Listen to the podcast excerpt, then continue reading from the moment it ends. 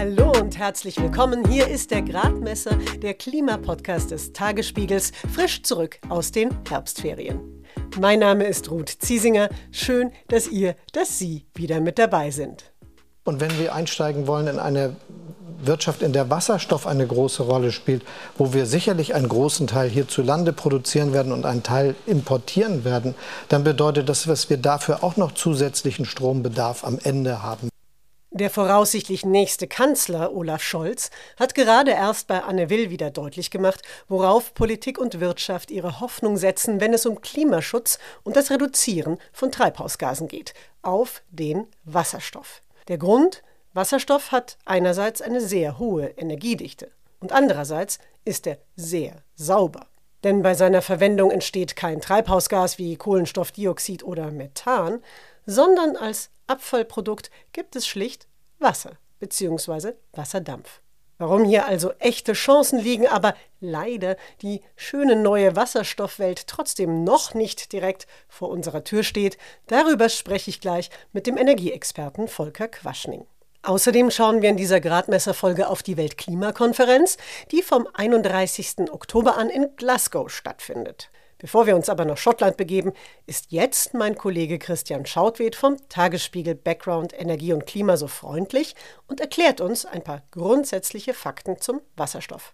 Und er sagt uns, warum auch hier wieder Solar- und Windenergie eine wichtige Rolle spielen. Zunächst wollte ich von Christian wissen, was ist eigentlich Wasserstoff? Ja, Wasserstoff ist ein Gas, es ist das chemische Element H2 und es ist Bestandteil von Wasser. Zusammen mit Sauerstoff bildet es H2O. Heißt also, es ist in großen Mengen vorhanden. Und Wasserstoff ist ein sehr interessanter Energieträger, von dem verspricht man sich sehr viel, wird zum Beispiel in Brennstoffzellen von Fahrzeugen eingesetzt, bisher aber vor allem in der chemischen Industrie, zum Beispiel bei der Herstellung von Dünger. Jetzt hast du gerade schon gesagt, das Element Wasserstoff kommt vor allem in Verbindung mit Sauerstoff vor und bildet dann Wasser. Jetzt frage ich mich, wenn das große Vorkommen aber jetzt nicht eines ist, was ich gleich an sich so erhalten und aus der Erde zum Beispiel pumpen kann wie Erdgas, wie bekomme ich denn dann den Wasserstoff? Also tatsächlich kommt Wasserstoff sogar im Erdreich vor, natürlich, aber das wird nicht abgebaut, das wird nicht genutzt. Äh, der Wasserstoff, der heute verwendet wird, äh, wird hergestellt mit sehr hohem Energieaufwand aus Wasser und mithilfe von Erdgas. Das Verfahren ist die sogenannte Dampfreformierung.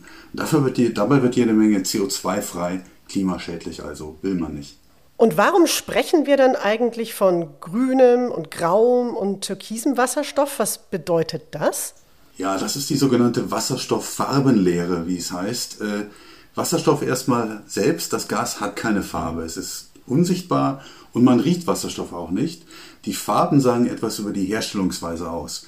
Da gibt es ziemlich viele Farben inzwischen. Ich nenne mal die drei wichtigsten, gängigsten. Das, was eben schon beschrieben wurde, der äh, Wasserstoff, der konventionell mit Hilfe von Erdgas hergestellt wird, das ist der sogenannte graue Wasserstoff. Von dem will man weg. Eine Möglichkeit ist der sogenannte blaue Wasserstoff. Der wird auch aus, mit Hilfe von Erdgas und Dampfreformierung hergestellt. Dabei wird aber das CO2, das entsteht und normalerweise in die Atmosphäre entweicht, aufgefangen und unterirdisch eingespeichert, damit es das Klima nicht weiter schädigen kann. In kleinem Maßstab passiert das bisher auch, aber da muss noch relativ viel entwickelt werden und gebaut werden, damit so etwas im großen Stil passieren kann. Und der grüne Wasserstoff, das ist der eigentlich interessante Wasserstoff für uns, der wird äh, hergestellt durch das Verfahren der Elektrolyse, also mit Strom. Und der Strom ist Strom aus erneuerbaren Energien, also grün, ähm, mit dem Vorteil natürlich, dass dabei kein CO2 entsteht. Dieser Wasserstoff ist sozusagen der Hoffnungsträger für die Energieversorgung der Zukunft. Aus dem, was Christian Schautwert gesagt hat, wird klar, was das Problem ist. Den grünen Wasserstoff, den Hoffnungsträger der Energiewende, verwenden wir heute noch fast gar nicht. Denn um den zu produzieren, bräuchten wir noch sehr, sehr viel mehr erneuerbare Energien. Der Wasserstoff, den wir bisher einsetzen, der ist dagegen in der Herstellung so dreckig, als ob man Öl und Kohle verfeuern würde. Also ist die große Hoffnung Wasserstoff eher ein Wunschtraum? Darüber spreche ich jetzt mit Volker Quaschning.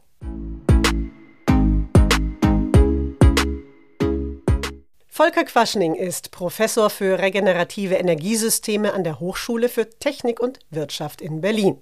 Er ist Mitinitiator der Scientists for Future und er produziert zusammen mit seiner Frau Cornelia Quaschning den Podcast Das ist eine gute Frage. Den höre ich auch sehr gerne. Aber jetzt ist Volker Quaschning beim Gradmesser. Wir haben über Zoom miteinander gesprochen. In Deutschland werden ja aktuell schon etwa 1,6 Millionen Tonnen Wasserstoff im Jahr verbraucht.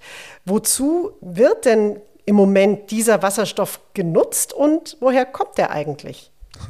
Spannende Frage. Also beim Wasserstoff denken alle ja zuerst ans Wasserstoffauto, dass also man dort äh, das einsteigt. Aber die Anzahl an Wasserstoffautos, die wir haben, die ist so überschaubar, dass die Mengen an Wasserstoff, die wir da verbrauchen, wirklich homöopath homöopathische Dosen sind. Ähm, der grö die größte Menge an Wasserstoff, die wird in der Industrie verfeuert. Das heißt, ähm, da werden wir wirklich große Mengen zum Einsatz. Und ähm, die meisten wissen auch gar nicht, wo der herkommt. Man denkt immer, Wasserstoff ist sauber. Wir gewinnen derzeit Wasserstoff aus Erdgas. Also das ist einfach derzeit die preiswerteste Art, Wasserstoff zu erzeugen über Dampfreforming. Wir nehmen Erdgas als Energieträger. Und ähm, Erdgas ist ja CH4. Das heißt, wir trennen den Kohlenstoff ab, übrig bleibt Wasserstoff und der Kohlenstoff landet dann als CO2 in der Atmosphäre und trägt signifikant zum Treibhauseffekt bei. Ein Prozent der weltweiten CO2-Emissionen kommen derzeit aus der Wasserstoffherstellung. Also momentan ist Wasserstoff wirklich noch ein sehr, sehr dreckiger Energieträger und das müssen wir natürlich ändern und gleichzeitig wollen wir auch noch viel mehr Wasserstoff einsetzen. Also sozusagen zwei Baustellen, an denen wir arbeiten müssen. Ja, genau, Sie sagen es. Künftig soll ja noch sehr viel mehr Wasserstoff in Deutschland eingesetzt werden, gerade eben in der Industrie. Wenn wir jetzt noch gar nicht den grünen Wasserstoff haben, den wir eigentlich brauchen, warum gilt denn dieses Gas, Wasserstoff trotzdem jetzt schon als entscheidender Hebel, um die Industrie klimaneutral werden zu lassen? Es stürzen sich sehr, sehr viele darauf. Ähm, also auf der einen Seite wissen wir aus der, aus der Forschung, der Energieforschung, dass wir am Wasserstoff insgesamt nicht vorbeikommen. Wir werden ihn für einige Bereiche brauchen, wo wir sonst nicht klimaneutral werden können. Das heißt also, Wasserstoff hat durchaus seine Berechtigung. Nun haben wir auf der anderen Seite halt die Gasindustrie, die sehr gut Geld verdient mit Erdgas. Und ähm, da verspricht man sich äh, einfach auch einen Weg in die Zukunft. Das Erdgas, so das Versprechen, wird irgendwann durch grünen Wasserstoff abgelöst und alles kann im Gasbereich so bleiben, wie es ist. Und ähm, da würde man immer sagen, mh, hm, das kann man nur mit Bauchschmerzen so beantworten, weil wir setzen heute äh, Erdgas war bis vor kurzem ja sehr, sehr billig. Das hat sich mittlerweile auch geändert, aber das äh, billige Erdgas hat man halt einfach, ja, wie äh, Wasser oder wie irgendwelche Abfälle dann verfeuert. Und das werden wir mit dem Wasserstoff nicht machen können, weil der halt auch weiterhin einfach extrem teuer sein wird. Das heißt, alle Anwendungen, Heizen zum Beispiel oder ähm, Erdgasautos gibt es oder das wird man mit dem Wasserstoff äh, nicht machen können oder nicht sinnvollerweise machen können, weil das einfach sehr teuer ist. Wir müssen uns beim Wasserstoff auf die Bereiche konzentrieren, wo es keine Alternative gibt. Und warum ist jetzt gerade die Industrie so interessiert am Wasserstoff als Energieträger? Was macht den Wasserstoff da so besonders attraktiv? Naja, also erstmal haben wir natürlich die, äh, den grauen Wasserstoff, der verbraucht wird mit hohen CO2-Emissionen. Das heißt, irgendwo muss man da natürlich versuchen, einen Plan B zu entwickeln und dort rauszukommen, weil einfach für die chemischen Prozesse, wo ich heute Wasserstoff brauche, werde ich ihn auch künftig brauchen. Und dann werden wir ganz viele neue Prozesse haben. Wenn ich zum Beispiel Stahl klimaneutral herstellen will, da ähm, hat man derzeit Kohle, die als Energieträger verwendet wird. Und eine Aufgabe der Kohle ist es, das Eisenerz zu äh, reduzieren. Das heißt, wir haben F, äh, Eisen ist Eisenoxid, also Eisen, Fe und O. Und äh, um dann Stahl herzustellen, müssen wir den Sauerstoff irgendwie loswerden. Und das macht man derzeit mit der Kohle. Das heißt also, da schmeißt man Kohle rein ähm, und dann reagiert der Sauerstoff aus dem Eisenoxid zu, zu, CO2, was halt irgendwie blöd ist, weil der dann in der Atmosphäre landet. Und da ähm, gibt es eigentlich nur einen Plan B. Das heißt, statt Kohle äh, verwenden wir dann entsprechend Wasserstoff und dann holen wir auch das, den Sauerstoff aus dem Eisenoxid raus, aber machen halt Wasserdampf draus. Und deswegen wäre das die Möglichkeit, Stahl entsprechend klimaneutral zu machen. Und Stahl hat äh, einen sehr, sehr großen Fußabdruck. Das heißt also, der liegt so in der Größenordnung des Flugverkehrs, also dass man einfach mal so die Dimension hat. Und ähm, da müssen wir natürlich einen Plan B haben, wie wir klimaneutral werden. Und ähm, die deutsche Industrie ist dann noch, äh, bis vor wenigen Jahren hat die eigentlich solche Wege auch komplett abgelehnt. Jetzt haben wir aber natürlich ähm, sehr großen Druck auf den Weltmärkten. Das heißt, dreckigen Stahl können die Chinesen einfach billiger herstellen. Das hat man jetzt auch hier in Deutschland erkannt. Und deswegen sucht man natürlich auch die Lösung, dass man sagt, wir gehen jetzt auf sauberen grünen Stahl in der Hoffnung, dass man den halt etwas teurer verkaufen kann und damit sich auch in die Zukunft retten kann. Also deswegen ist jetzt auch die deutsche Industrie da Feuer und Flamme. Bis vor drei, vier Jahren hat sie das noch blockiert. Und ähm, ja, jetzt müssen wir durchstarten und das wird natürlich im Expresstempo nicht ganz so einfach. Olaf Scholz hat gerade auch wieder betont, dass wir ganz dringend sehr viel mehr erneuerbare Energien brauchen, auch eben um im großen Maße die Industrie mit grünem Wasserstoff zu versorgen. Wie sieht das denn mal so insgesamt aus? Wie viel Zubau zum Beispiel an Windkraftanlagen brauchen wir denn, wenn wir ja nicht nur grünen Wasserstoff wollen, sondern ja insgesamt komplett auf Ökostrom umsteigen wollen. Also wie, in welchen Dimensionen müssen wir denken, wie sich unser Ökostrombedarf erhöht? Wir haben jetzt ungefähr 20 Prozent des gesamten Energiebedarfs in Deutschland, der durch erneuerbare Energien gedeckt wird. Beim Strom ist es ein bisschen mehr, aber wir haben halt auch noch die anderen Bereiche. Das heißt, über alles gesehen liegen wir bei einem Fünftel. Und dafür haben wir 30 Jahre gebraucht, um die Erneuerbaren auf ein Fünftel zu bringen. Nun ist eigentlich die Herausforderung eigentlich gar nicht die Menge. Die 100 Prozent, das sagen alle Studien, das ist technisch überhaupt kein Problem. Aber natürlich die 100 Prozent möglichst in 15 Jahren zu realisieren, das ist jetzt, ich mal, die Herausforderung. Das heißt also, wir brauchen etwa das Fünffache und das halt irgendwie auch fünfmal so schnell. Und das das ist natürlich äh, die Herausforderung, die wir jetzt stemmen müssen. Und ähm, da sagen auch viele, naja, in Deutschland gibt es halt enorm viele Diskussionen, auch um Standorte. Also vermutlich werden wir nicht den kompletten Wasserstoff in Deutschland herstellen können. Also da wird man ein bisschen was importieren können weil andere Länder nicht so empfindlich sind, wenn sie sich ein Windrad angucken müssen. Einfach mal, um das mal salopp auszudrücken. Also Sie sagen jetzt gerade, man wird ein bisschen importieren müssen. Es gibt auch andere Zahlen, da geht es eher darum, dass gesagt wird, naja, möglicherweise wird Deutschland, wenn überhaupt, gerade mal 30 Prozent seines Wasserstoffbedarfs selbst produzieren können. Wie ist das denn? Wir importieren ja heute auch schon die größte Menge unseres Erdgases und Erdöls, also den Anteil der fossilen Energieträger. Ist das denn so schlecht, wenn man sagt, naja, nun gut, beim Wasserstoff werden wir den größeren Anteil dann eben auch künftig importieren müssen? Naja, wir merken ja gerade, dass es nicht so richtig clever ist. Deutschland hat selbst kein Öl und kein Gas und ähm, wenn jetzt die Weltmärkte verrückt spielen und wir uns noch äh, ein bisschen mit den Herrn Putin anlegen, dann gehen die Preise plötzlich durch die Decke. Also das, äh, beim Wasserstoff wird man ein paar mehr Länder haben, die als Lieferanten in Frage kommen, aber auch da hat man natürlich neue Abhängigkeiten. Deswegen würde ich dringend empfehlen, so viel wie möglich im eigenen Land herzustellen und halt nur die Teile, die wir halt aus Akzeptanzgründen hier dann entsprechend nicht mehr aufgestellt bekommen, zu importieren. Aber sicherlich, ähm, das werden schon, also äh, ein paar Prozent sein. Also wir werden nicht irgendwie 100 Prozent des Wasserstoffs vermutlich in Deutschland hinbekommen. Dazu kriegen wir die Akzeptanz für die nötigen Windräder und Solaranlagen nicht realisiert. Also Sie haben es ja vorhin schon angesprochen, das mit dem Wasserstoff ist vielleicht alles gar nicht so einfach und so schön und schnell zu bewerkstelligen, wie wir das uns erhoffen oder wie sich das eben auch Teile der Industrie erhoffen. Trotzdem, Sie haben auch gesagt, es gibt durchaus Bereiche, in denen macht es Sinn, perspektivisch auf Wasserstoff zu setzen. Welche sind das denn? Also ganz klar erstmal für die, für die chemischen Prozesse und für die Industrie, wo ich gesagt habe. Also zum Beispiel die Stahlherstellung, da gibt es keinen Plan B. Wenn ich klimaneutralen Stahl haben will, dann komme ich am Wasserstoff nicht vorbei.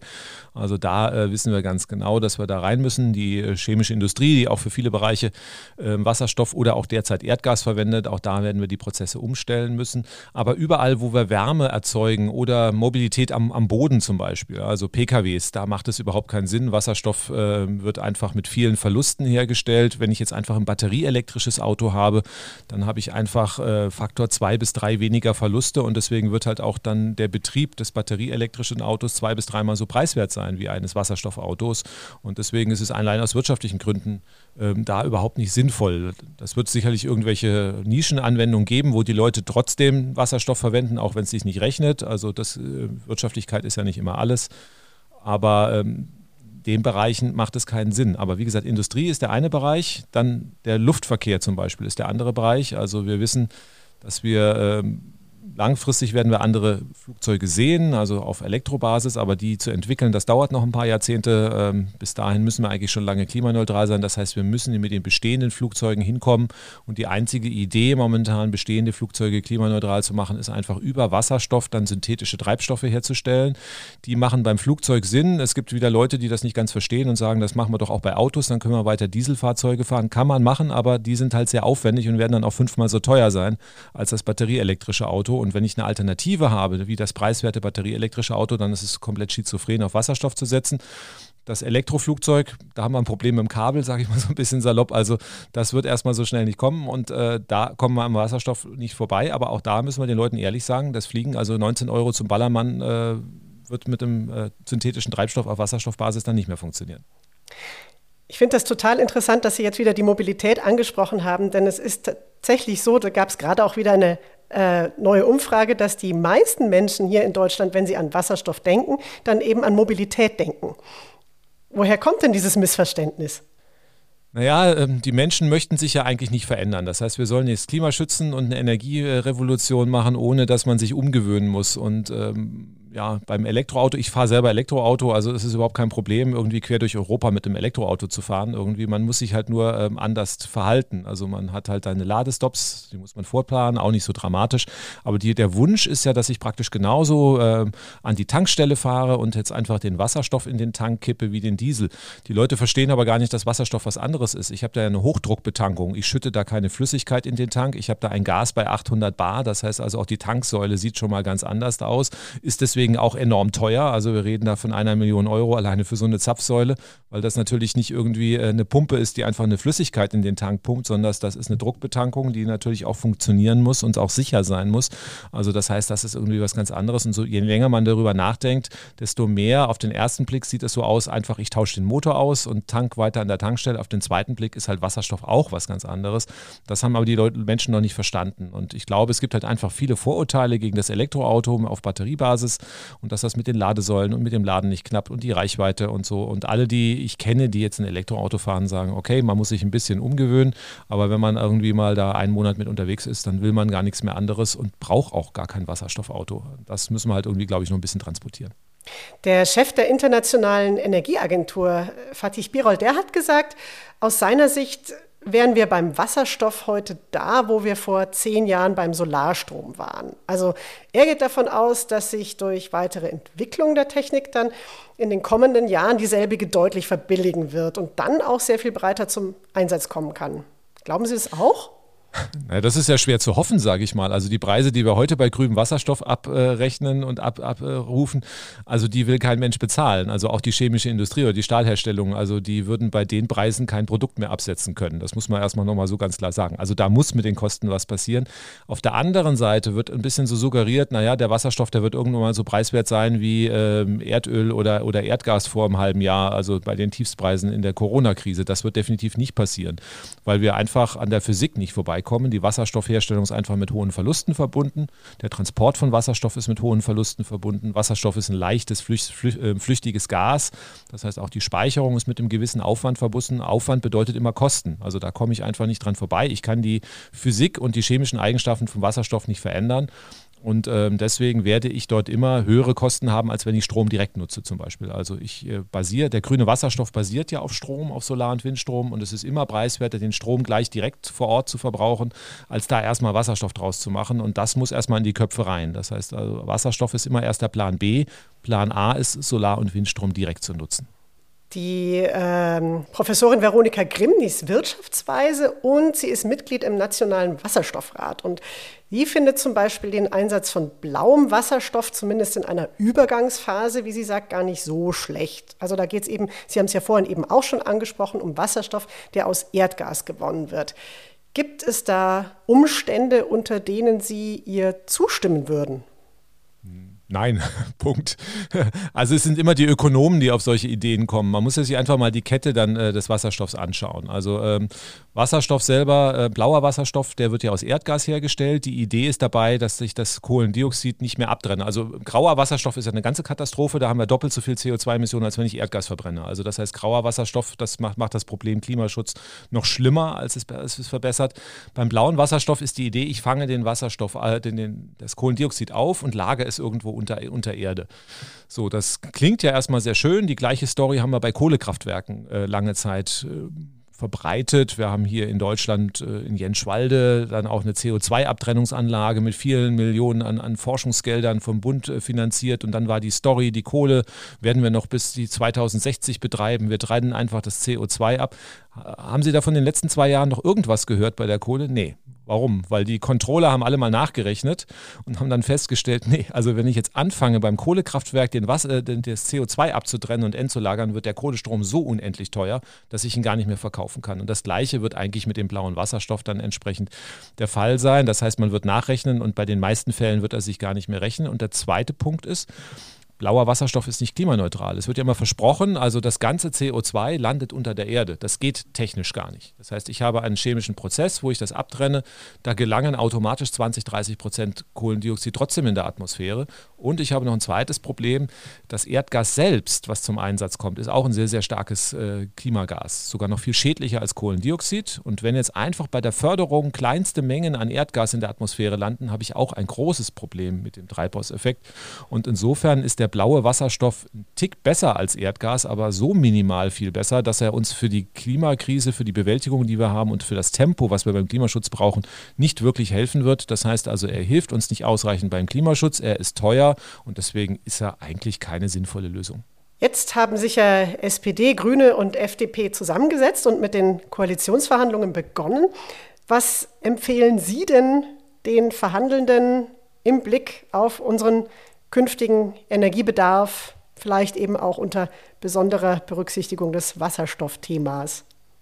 Also wir wissen, wir haben 20 Prozent Erneuerbare, wir brauchen 100, das heißt, das in 15 Jahren. Und da kann, glaube ich, jeder rechnen, dass wir den Ausbau erneuerbarer Energien deutlich beschleunigen müssen. Also Faktor 5, eher 7 wäre eigentlich angesagt beim Ausbau der Solar- und Windenergie. Das ist Priorität Nummer eins. Also bevor ich da nicht erneuerbare Energien habe, brauche ich nicht über Wasserstoff nachzudenken.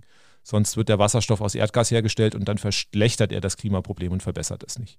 So, das heißt also erstmal Solar- und Windenergie bauen, bauen, bauen. Also das ist erstmal Priorität Nummer eins. Wasserstoff werden wir brauchen, aber auch da würde ich im Gegensatz zur letzten Bundesregierung empfehlen, ihn intelligent einzusetzen. Ne? Also die letzte Bundesregierung hatte ja auch eine Wasserstoffstrategie und hat da im Schrotverlindenprinzip, also jeder, der Wasserstoff geschrien hat, wurde mit Geld zugeschüttet. Also das macht keinen Sinn. Damit verlieren wir einfach viel Geld. Wir wissen, dass wir äh, Technologien entwickeln müssen. Elektrolyseure müssen billiger werden werden. Wir wissen, dass wir die Stahlherstellung grün machen müssen. Wir müssen das auch synthetische Treibstoffe für den Flugverkehr herstellen. Das kann man alles mit Forschungsgeldern, mit Prototypanlagen finanzieren. Aber bitte keine äh, Wasserstofftankstellen für PKWs bauen. Das soll also, wenn der Markt, also wie die FDP das sagt, wenn der Markt das richtet, dann soll das der Markt durchsetzen. Also da wissen wir eigentlich, dass das irgendwie eher Geldverbrennung ist und deswegen muss man das wenige staatliche Geld, wir wollen ja auch keine Neuverschuldung machen, eine schwarze Null haben, das muss man dann intelligent einsetzen und deswegen Wasserstoff ja, aber nur dort, wo es sinnvoll macht.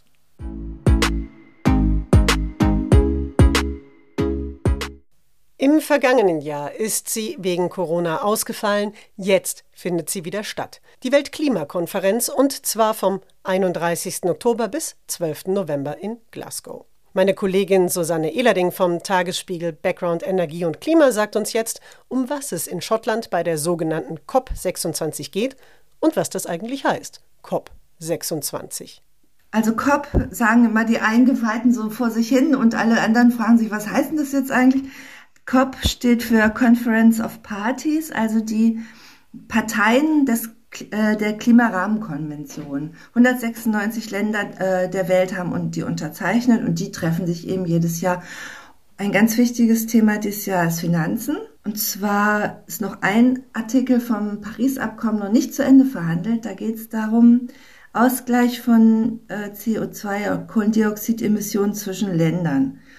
Ein Beispiel, Land 1 macht Aufforstung und das Land 2 kann sich das dann gut schreiben. Es geht darum, über diese freiwilligen Klimazusagen hinaus zusätzlich was zu machen. Und Zusätzlich heißt dann natürlich auch, die Regeln müssen wirklich genau festgelegt sein, sonst gibt es Schlupflöcher. Und es, äh, beide Länder schreiben sich dann die Emissionen gut. Also sowas hat zum Beispiel Brasilien im Sinn, äh, was eigentlich ja unlogisch ist. Also kann man ja nur einmal mindern, die Emissionen.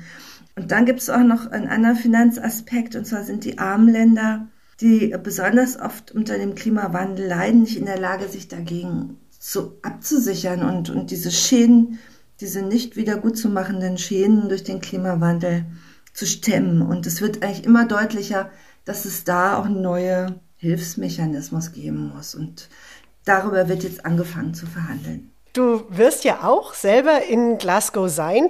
Was sind da deine Erwartungen und was würdest du sagen, welches Ergebnis wäre denn gut für den globalen Klimaschutz? Also persönlich sehe ich mich da schon wieder durch diese riesigen Hallenrennen, äh, aus denen so eine Klimakonferenz besteht. Und das, das Anstrengendste ist immer, wie komme ich an die Informationen? Denn besonders die strittigen Punkte, die interessant sind, da, äh, die werden natürlich hinter verschlossenen Türen verhandelt und da sagt dann auch keiner was. Aber zum Teil sind eben auch die Nichtregierungsorganisationen dabei und die geben einem ein bisschen an die Journalisten dann auch immer was weiter, so wie der Stand ist.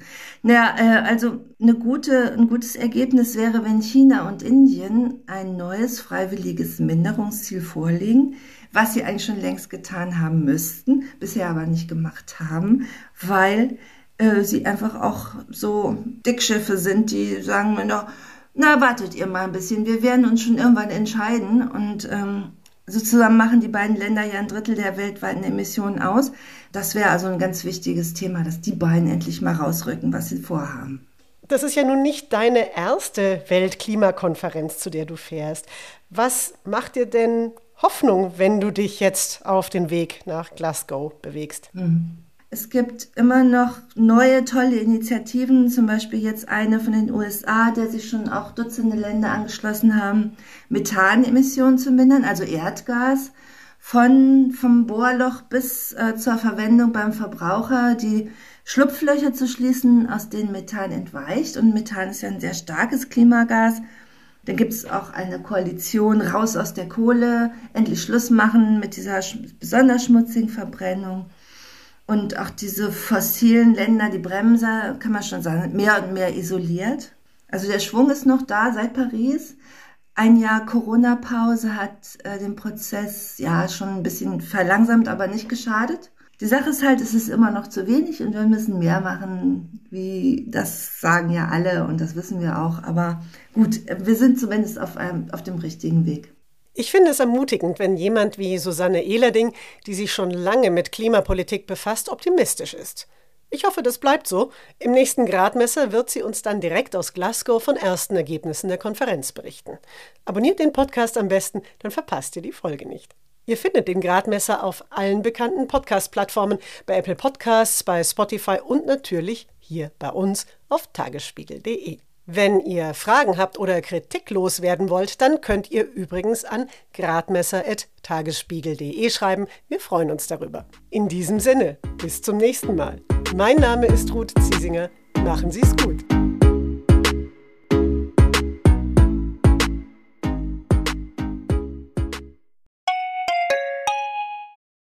Wie geht es weiter mit der Europäischen Union? Präsidentschaftswahlen in den USA. EU-Parlamentswahlen, geopolitische Krisen und wirtschaftliche Schwierigkeiten. Wir suchen Lösungen für diese Herausforderungen. Am 19. und 20. März auf der digitalen Europakonferenz von Handelsblatt, Die Zeit, Tagesspiegel und Wirtschaftswoche. Über die Zukunft Europas sprechen wir mit Bundeskanzler Olaf Scholz, Wirtschaftsminister Robert Habeck und vielen mehr. Kostenlose Anmeldung unter europe20xx.de.